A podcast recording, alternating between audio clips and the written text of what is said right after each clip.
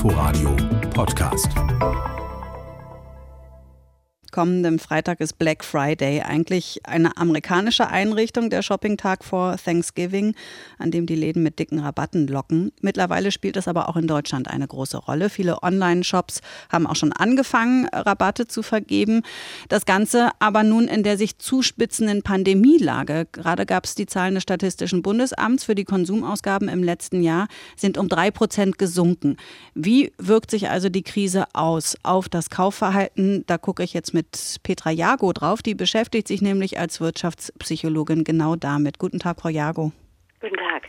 Ist das dieser einfache Zusammenhang, wenn die Welt aus den Fugen gerät, dann hat man auch keine Lust zum Shoppen? Ja, sagen wir mal so, da ist noch ein Zwischenschritt. Also ganz klar können wir sagen, ähm, der Konsum ist gebremst seit und durch Corona. Es findet mehr und mehr online statt und wenn man shoppt im Geschäft, dann ist es äh, eh lokal, um die Wirtschaft zu stärken. Aber wir haben grundsätzlich auch eine Umbewertung. Früher hat man gesagt, ich shoppe, also bin ich. Und heute sagt man, was will ich denn wirklich shoppen? Und das ist die Veränderung. Hm, ich habe von Ihnen auch gelesen, dass Shopping oft auch als Kompensation genutzt wird für schlechte Gefühle. Also neue Schuhe machen gute Laune. Das hieße ja dann wiederum, der Konsum müsste eigentlich steigen, wenn die Corona-Nachrichten schlechter werden, oder? Ja, aber in der Zwischenzeit, wo das Schuhgeschäft zu hatte, also es mir gar nichts genutzt hat, wenn der Pumps mich anlacht, äh, da habe ich zu Hause ausgemistet und habe festgestellt, oh, was habe ich alles für viele Sachen, die gar nicht zum, zum Zuge kommen im Alltag. Und dann haben viele auch entschieden, ich denke mehr und genauer nach. Und wir hatten ja auch so ein Training da drin, man kann nicht mehr spontan shoppen. Das heißt, wir haben jetzt gemerkt, das können wir auch. Das heißt, da ist äh, so eine, das Kennenlernen der Nachhaltigkeit reingekommen sozusagen. Genau. Aber diese, dieser erzwungene Umstieg mm, und, und das veränderte Kaufverhalten, ist das was Dauerhaftes? Wird das bleiben? Ja, weil wir machen wirklich, äh, also in Corona hat die Marktforschung überhaupt nicht geruht, weil ganz viele Markenhersteller, aber auch Handelshäuser haben sich gefragt, was heißt das denn jetzt für uns, wie wird es weitergehen? Und da waren viele Befürchtungen drin und wir konnten ganz klar sehen, es bewegt die Verbraucher die Sinnfrage.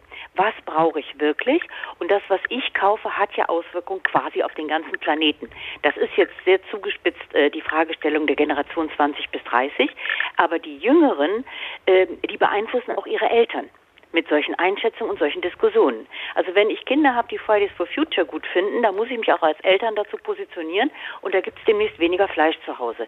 Sie sehen also, wie das von da ausgehend sich durchzieht. Man weiß ja äh, zudem auch aus vielen Studien, dass Menschen eigentlich immer mehr einkaufen, als sie müssen, sogenannte Impulskäufe von so Dingen, mhm. die einem dann im Laden begegnen. Ist das beim Online-Shopping genauso? Ne, das Online-Shop, also im, im Geschäft, ich bin immer geneigt zu sagen, im Offline-Shopping, da ist es so, dass mich Sachen wirklich anlachen und ich spontan auch nachgebe, weil das ein gutes Gefühl ist. Da bin ich aber so in der Situation mit all diesen sinnlichen Eindrücken. Beim Online-Shopping muss ich klicken und viele machen das auch so, die klicken es erstmal in den Warenkorb und entscheiden dann später, ob sie es wirklich bestellen wollen. Das heißt, ich bin nicht ganz so leicht verführbar. Man muss aber generell sagen, nur wer sich verführen lassen will, ist auch verführbar. Das heißt, ich brauche vielleicht einen tollen Preis oder ein gutes Argument, warum ich das brauche. Und da brauchen die Verbraucher, also die Konsumenten erwarten da heute mehr.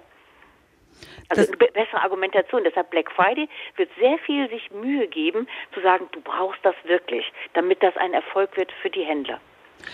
Jetzt gibt es äh, dann zudem in einigen Bundesländern 2G im Einzelhandel, zumindest dem, wo nicht der mhm. tägliche Bedarf angeboten wird. Auch in Brandenburg soll das ja kommen. Ähm, da sind dann also auch Kontrollen verbunden mit dem Shopping. Wie wird sich das denn auf das Kaufverhalten auswirken? Das hatte sich ja schon vor den Kontrollen ausgewirkt. Wir haben also gesehen, dass die Verbraucher wieder umgestellt haben von, ach, ich nehme mal auf dem Heimweg was mit, worauf ich heute Abend Lust habe. Das bezieht sich jetzt stark auf Essen und Trinken, gilt aber auch für andere kleine Einkäufe. Das wurde verdichtet auf einmal die Woche, Maske drauf, Zettel in die Hand und schnell durch.